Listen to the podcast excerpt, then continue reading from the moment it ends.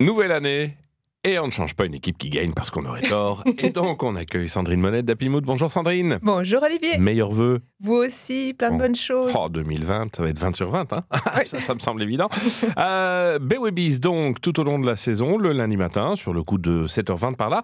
Euh, vous nous arrivez avec un sujet épineux. Il y a de plus en plus d'intérim managers dans nos entreprises et c'est confirmé par une étude menée par Robert Alf. Robert Alf en deux mots. Oui, c'est un cabinet de conseil en ressources humaines. D'accord. Donc en fait, il y a une croissance de 10% sur l'année écoulée. Donc l'intérim manager ou manager de transition, c'est une personne qui met à disposition l'entreprise ses compétences et pour une période donnée. Un peu comme un ou une intérimaire ou un consultant. Alors la différence avec un intérimaire, c'est qu'il a des il ou elle a des compétences managérielles euh, plus fortes et par rapport à un consultant, en fait, un intérim manager occupe un poste euh, dans la hiérarchie de l'entreprise, donc dans les organigrammes, ce qui n'est pas le cas Mhm. des consultants. Et ce poste n'est pas forcément au sommet de la hiérarchie. Donc l'intérim management peut faire partie d'un département opérationnel et ne fait pas forcément partie d'un comité de direction. Euh, Donnez-nous des exemples Oui. de besoins d'entreprise. oui, parce que voilà. euh, voilà. Donc, euh, premier exemple, en fait, l'intérim manager vient remplacer un cadre absent. Alors, un cadre absent euh, peut être euh, parce qu'il a une maladie de longue durée, un repos d'accouchement, une année sabbatique, ou alors la personne qui occupait ce poste est partie Mhm. et la nouvelle personne n'a pas encore été recrutée. Donc, en fait, il vient combler ce vide pendant une période déterminée et on parle d'un travail purement opérationnel au jour le jour. D'accord. Second exemple? Oui, une transformation. En fait, qu'elle soit, on parle beaucoup de transformation digitale, mais ça peut être aussi une transformation structurelle, organisationnelle. L'entreprise peut avoir euh, besoin à un moment précis de compétences particulières dans la gestion du changement, la digitalisation, ou bien des nouvelles conditions de marché, par exemple, pour des commerciaux. D'accord. Et donc là, on sait que la structure qui est mise en place, elle sera temporaire.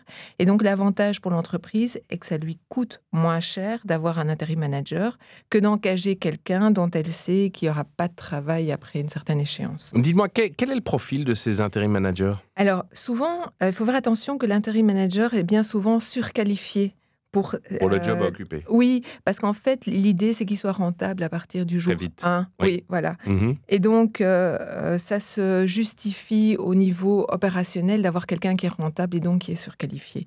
Alors, euh, concernant les profils, dans 60% des cas, ce sont les profils financiers, donc des directeurs Mhm. financiers, qui, sont, euh, qui sont concernés. Mais en théorie, l'intérim manager, euh, l'intérim management couvre tous les aspects de l'entreprise, la Le logistique, les ressources humaines, euh, l'IT, les ventes, marketing. Et alors, pour le profil personnel, je vais dire, des intérim managers, Oui, c'est oui, quel type de personne ça en fait, ce sont des gens qui sont vraiment orientés euh, résultats. Si c'est Mhm. pas le cas, c'est que vous avez fait un mauvais casting. Donc, c'est vraiment des gens qui ont la main dans le cambouis, Oui. dire comme ça, et qui aiment changer d'environnement régulièrement. Alors, on peut aussi avoir des personnes qui souhaitent terminer leur carrière professionnelle par l'intérim management.